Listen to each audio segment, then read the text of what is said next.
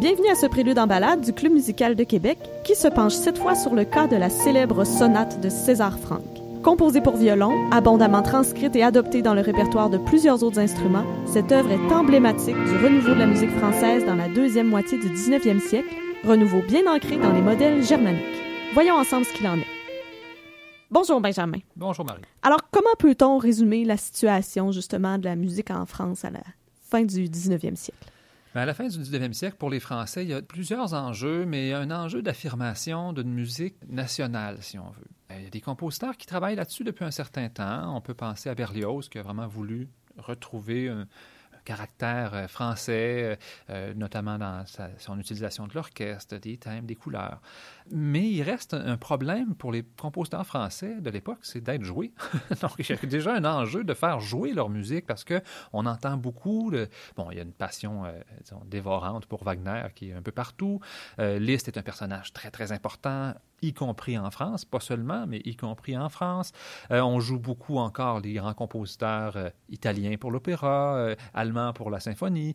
Donc, il y a un enjeu là, de se faire connaître, de faire une place au répertoire français. Puis, Franck est un acteur incontournable de cette question-là. On se rappellera qu'il y a eu la guerre franco-prussienne au tournant des années 1870 ça n'a pas beaucoup donné envie aux Français de faire de la place aux compositeurs euh, de langue allemande, disons. Donc, ça, ça, entre tout ça dans une espèce de portrait là, où il, y a une, espèce d'urgence d'affirmer une musique française différente. Donc, quelles sont les solutions qui sont trouvées par rapport à ça? Il y a, quelques solutions, là, mais une solution en particulier, c'est la fondation de la SNM, la Société Nouvelle de Musique, euh, Société Nationale de Musique, pardon, dont Franck est un des cofondateurs. Donc là, l'idée, c'est de monter des programmes faire jouer la musique de compositeurs français vivants. Donc, le programme est simple, le programme est clair. Donc, il faut faire de la place à cette, à cette musique nationale-là. Euh, qui sont les compositeurs vivants à ce moment-là? Euh, ben, on peut penser. Tous ceux qui vont graviter autour, on peut penser évidemment à, Berlioz, dont les œuvres sont certainement dans le portrait à ce moment-là. On va penser à Saint-Saëns, à Vincent d'Indy, qui vont être la, jeune génération qui s'en vient. Évidemment, à Franck, à Forêt. Donc, on, est dans cette, euh, dans cette talle de compositeurs, si on veut. Donc, beaucoup de variétés. Des gens qui donnent dans la démesure, mais des gens aussi qui donnent dans le plus intime. Oui, oui, tout à fait. Et là, bien évidemment, ce qui est intéressant aussi, c'est que oui, on veut faire une place à ces compositeurs-là. On considère Franck comme un de ces compositeurs-là, mais en même temps, on va, on, va qualifier cette première génération-là de compositeurs, disons, euh, bon, nationalistes peut-être un peu fort là, pour l'époque, mais euh, de compositeurs français, on, va les appeler les cosmopolites. Donc là, ça, montre quand même qu'on n'est pas dans une musique si française que ça. Les influences italiennes, les influences allemandes, les influences de ces autres traditions euh, sont très présentes, on les entend, c'est assez, c'est assez manifeste quand même. Euh, si on prend l'exemple de Franck, bon, euh, on peut peut-être situer un peu le personnage parce que c'est quand même quelqu'un d'un peu moins connu que bien d'autres compositeurs qu'on aborde dans ces, dans ces balados. Franck est un compositeur dont la vocation a été tardive. Il arrive tard au métier. Il est né quand même en 1822, donc pas beaucoup plus jeune que Chopin ou que Schumann ou que Liszt. Mais en fait, son arrivée euh, dans les vrais cercles d'influence de la musique se font à l'âge de 50 ans à peu près. Donc, euh, mm. il, va, être connu comme compositeur, on va l'engager comme, euh, comme professeur au conservatoire à 50 ans. C'est un début de carrière assez tardif quand même. Entre-temps, ben, bon, il y, a, toutes sortes de raisons. Son père était un personnage un peu, un peu sombre, une espèce de, grand méchant loup qui a voulu, comme le père de Beethoven, semble-t-il, en faire un jeune prodige. lui et son frère, là, ils voulaient avoir une espèce de petit duo de prodiges à trimballer un peu partout pour devenir multimillionnaire. Mm. Donc, évidemment, ça n'a pas fonctionné, comme c'est très souvent le cas. Euh, Franck va tomber en rupture avec son père éventuellement, va décider de tout laisser tomber, de ne pas suivre la voie tracée euh, par le père, et va se retrouver un peu finalement à devoir, euh, bon, il va marier une femme que son père ne voulait pas qu'il marie, puis donc il se retrouve en, cassure avec sa cellule familiale et doit subsister, donc doit survenir aux besoins de sa famille, et pour ça, ben, il va accepter toutes sortes de petits boulots d'enseignement, comme organiste et tout ça, puis il va travailler, il va travailler pour gagner des pendant une grosse vingtaine d'années, presque pas de composition, sans doute parce qu'il n'y a pas vraiment le temps de le faire à ce moment-là. Euh, mais euh, son, travail à l'orgue est reconnu, ses improvisations à l'orgue sont euh, adulées. Et tranquillement, c'est comme ça que finalement la vocation tardive va, s'avérer parce qu'on le découvre, on le reconnaît. Donc, même un liste va aller l'entendre, il va être très, très impressionné parce qu'il a entendu, il va le comparer à Jean-Sébastien Bach. Donc, c'est quand même pas banal. Sinon, mais on parle d'un compositeur aussi qu'on appelle souvent le pater seraphicus. Donc, euh, on lui attribue une espèce de caractère angélique, mesuré, euh, chaste. Euh, bon, qui semble, selon les biographes plus récents, être un peu exagéré quand même. C'est quelqu'un qui avait, qui avait son caractère, qui était capable de, passion. mais disons que ça, aussi, ça a un peu teinté la vision qu'on a eue qu'on a eu de ce personnage-là. Certainement, en tout cas, bon, c'est pas parce qu'il est angélique, c'est pas parce que c'est un autre Jean-Sébastien Bach, mais c'est un tenant d'une musique sérieuse. Donc lui, je vous lis quand même une, citation assez amusante de Brigitte et Jean Massin qui nous disent, bon, par rapport au type de musique qu'il va composer à l'époque où il va le faire. Il se place en opposition au théâtreux, à la défense d'une musique sérieuse, écrite dans un autre but que celui de faciliter les digestions bourgeoises. Oui. Donc, c'est pas c'est pas un divertissement d'opéra pour que les gens puissent aller finir de, digérer leur euh, leur euh, Saint-Honoré. On est, on est ailleurs, on, cherche une musique qui va aller un peu plus en profondeur, qui va être un peu plus travaillée. Donc déjà, on, voit là la personnalité de ce compositeur-là. Une écriture quand même très nuancée, pleine de couleurs, pleine d'une certaine recherche, assez personnelle aussi. Donc, il faut éviter les, les, simplifications un peu, euh, un peu abusives. Donc, son œuvre est sortie de l'orgue, ultimement. Là. Au départ, oui. Oui, oui, oui, absolument. Oui. La musique de chambre, en fait, euh, bon, là, c'est un peu particulier parce que, oui, c'est un organiste. Bon, il a composé une symphonie qui a quand même fait grand bruit à l'époque, mais la musique de chambre est très importante chez Franck. Donc, c'est ses œuvres peut-être les plus célèbres. En particulier, cette sonate en La, qui est peut-être l'œuvre, en fait, s'il y a une œuvre qu'on reconnaît de Franck, la première, ça va être celle-là, c'est à peu près certain. Donc, euh, on a là une œuvre qui, euh, c'est de la musique de chambre, c'est pas nécessairement son univers de prédilection au départ, mais ça a été finalement une œuvre très, très importante. Probablement la, la pièce de musique de chambre française la plus importante du 19e siècle, en réalité. Là. Même si on, si on voulait la comparer avec d'autres, c'est vraiment, c'est vraiment assez, assez important. On a même, on croit même que ce serait ce serait possiblement la célèbre sonate de Vinteuil qu'on aborde dans La recherche du temps perdu de Marcel Proust et pour laquelle le narrateur, lire l'auteur, essaie de, essaie de capter ce qu'il y a dans cette sonate d'insaisissable, mais qui le touche tant, qui l'amène un peu au bord des larmes et tout ça. Donc, évidemment, comme c'est Proust, il y a de très nombreuses pages à ce sujet. Il va beaucoup s'étendre et beaucoup réfléchir en tant qu'auteur sur cette question de l'insaisissable de la musique.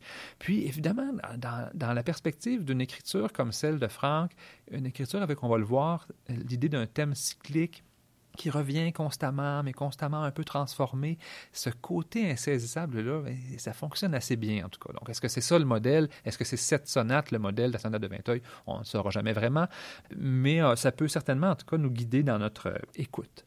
Sinon, ben, on peut dire aussi que euh, Franck reprend la manière de Liszt dans le sillage de Beethoven, donc cette idée justement d'utilisation de thèmes cycliques, d'intégration de l'ensemble des mouvements, donc d'avoir une forme qui est peut-être plus organique au sens où on part de certains motifs, puis toute l'œuvre va pousser autour de ces différents motifs-là. Euh, il y a un, sens de la retenue, un sens de la couleur, un, côté très nuancé, presque déjà néoclassique dans cette musique-là, qui là quand même est beaucoup plus français. Si, on veut comparer avec Liszt, par exemple, on va avoir une autre atmosphère, même si sur le plan structurel, sur le plan de l'écriture, il, y a des, il y a des racines, on est quand même ailleurs pour le reste. Sinon, ben, il faut aussi dire que c'est une œuvre qui a été beaucoup transcrite. Tu le mentionnais un peu plus tôt. Évidemment, la transcription pour violoncelle, qui est la seule d'ailleurs qui a été euh, approuvée par le compositeur. Donc, c'est la seule sur laquelle il a donné son imprimatur, parce qu'il y a eu aussi une transcription pour flûte, pour alto, pour saxophone, pour tuba, pour deux pianos et même une pour orgue et chœur. Donc, quand même, Tout le monde veut la jouer, ça euh, prouve l'importance. Oui, oui, absolument. Ouais, bien, orgue et chœur, disons peut-être qu'on sort un peu du cadre de la musique de chambre, ça, ça semble moins évident, mais euh, donc ça, ça, ça, montre bien l'impact de cette œuvre-là, certainement, sur le répertoire. On va d'ailleurs, nous, dans les extraits, pour euh, se, faire une, se faire une idée des différents mouvements, on va écouter certains extraits dans une version pour violon et piano, puis certains extraits dans une version pour violoncelle et piano. Donc, premier mouvement, Allegro ben moderato. Bon, Là, c'est une sonate, mais euh, justement un peu comme Liszt, sur le plan du découpage euh, des mouvements, sur le plan de la forme, on se permet toutes sortes de libertés. Puis c'est un premier mouvement, mais c'est pas un premier mouvement de sonate en réalité. C'est pas, pas du tout ce qu'on entend. C'est un mouvement qui est relativement court. C'est pas du tout cette grande construction euh, bithématique qu'on a dans la forme sonate habituelle. Donc, c'est presque plus comme une espèce d'introduction au premier mouvement. donc, si on voulait se référer au langage classique, sans être tout à fait ça non plus. On va commencer en écoutant justement cette atmosphère qui se place dès le départ, avec l'apparition du thème cyclique, berçant, une espèce de ligne mélodique un peu fuyante, en tierce, avec une rythmique un peu, euh, un peu qui vient balancer.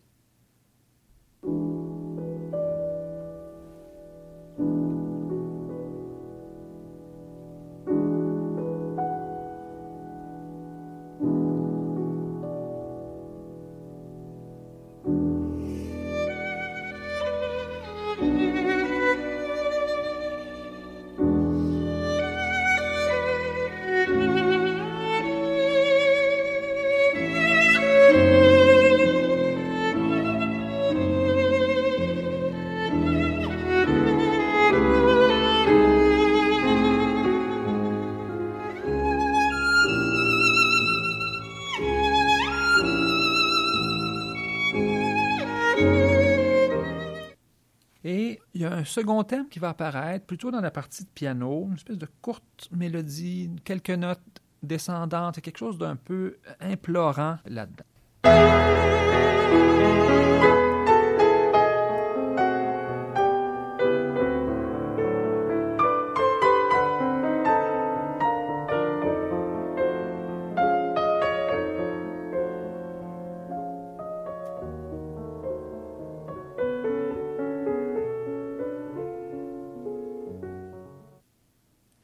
Deuxième mouvement serait justement plus cette espèce d'allegro de sonate, donc un mouvement un peu plus substantiel, un peu plus long, qui s'ouvre par un premier thème euh, assez nerveux en montée successive de quelques notes. Il y a quelque chose de tout à coup le, moteur se met en marche, puis on arrive vraiment dans cette, dans cette atmosphère qui ouvre normalement un premier mouvement de sonate.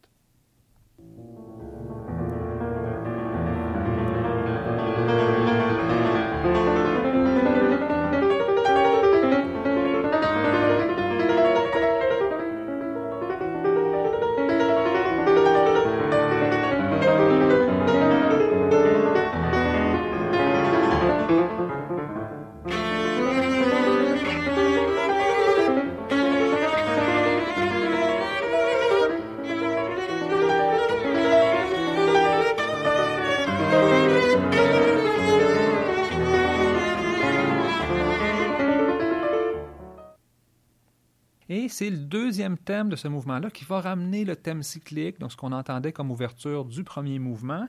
Donc ici, c'est le thème cyclique par le rythme, par les intervalles, mais avec une espèce d'intensité beaucoup plus grande que euh, ce qu'on avait pu entendre au départ.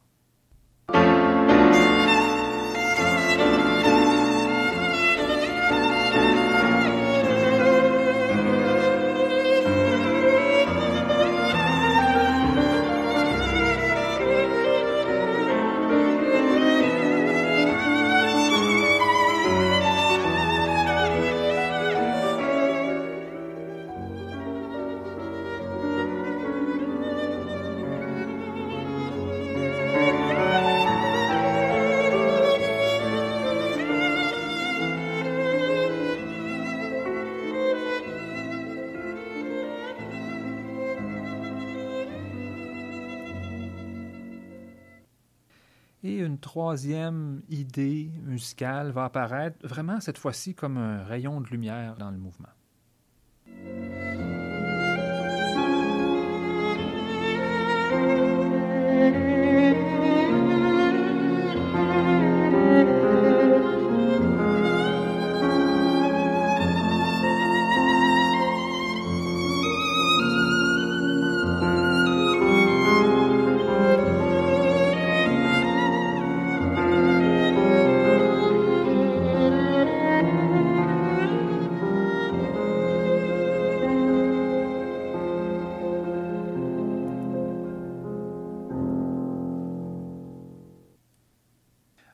Comme ça au troisième mouvement, Recitativo Fantasia. Donc là, on est quand même pas dans un troisième mouvement tout à fait standard. C'est une autre manière d'aborder les choses.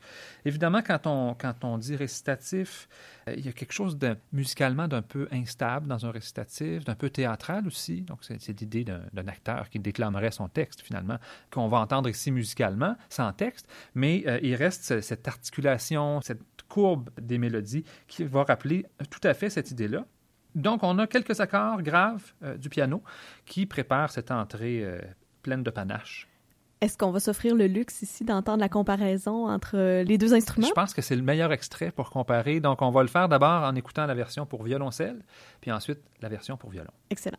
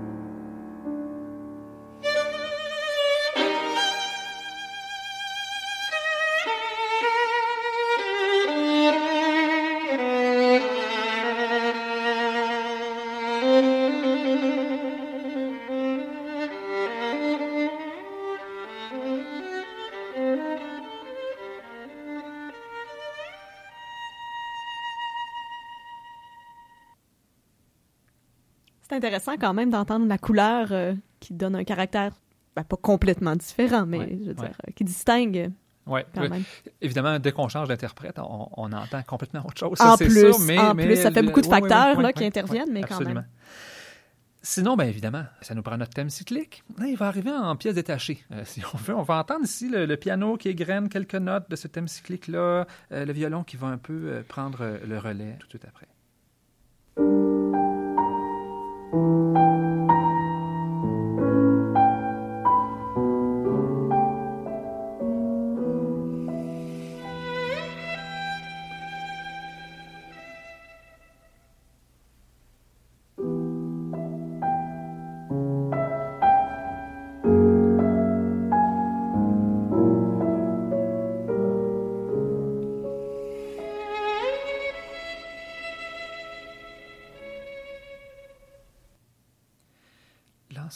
L'ensemble de l'œuvre a un côté très organique, dans le sens où on va entendre une mélodie qui va arriver dans ses dernières notes, puis c'est les dernières notes qui vont se transformer, qui vont donner autre chose. Puis on entend pratiquement la transformation se faire un peu tout au long. Et ce mouvement-là, cette espèce de récitatif-là, va voir finalement le- une espèce d'arioso s'installer vers la fin, où là, on va avoir un rythme un peu plus constant, une mélodie un peu plus structurée aussi. Et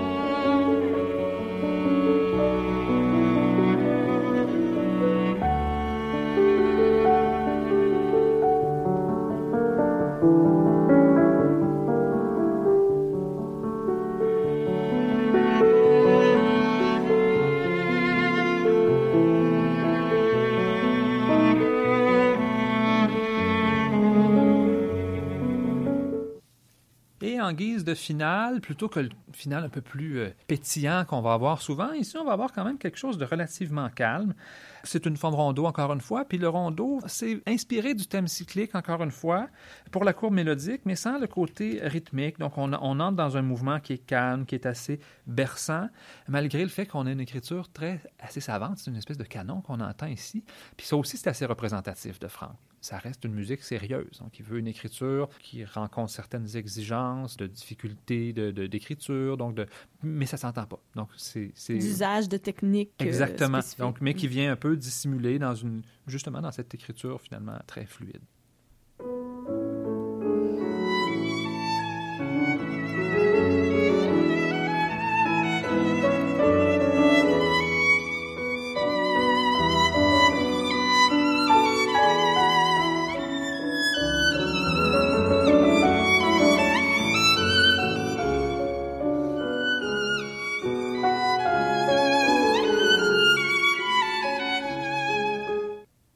L'ensemble du mouvement va garder ce côté euh, assez calme, sauf certains passages un peu plus passionnés, là, où on sent que les musiciens s'emportent un peu, euh, mais pour revenir éventuellement à quelque chose de plus calme.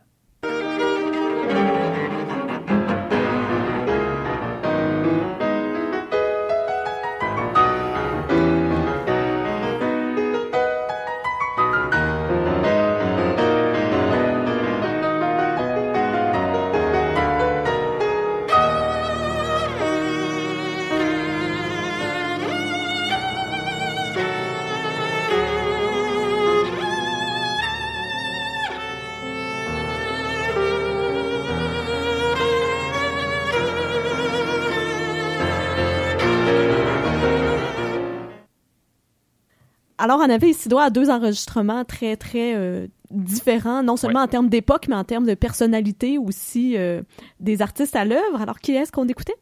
Donc, on avait pour la version violon le violoniste canadien euh, James Ennis et son pianiste Andrew Armstrong. Andrew Armstrong, Oui, ben exactement. Puis pour la version violoncelle, c'est un enregistrement qui date un peu plus. C'était Jacqueline Dupré et Barenboim.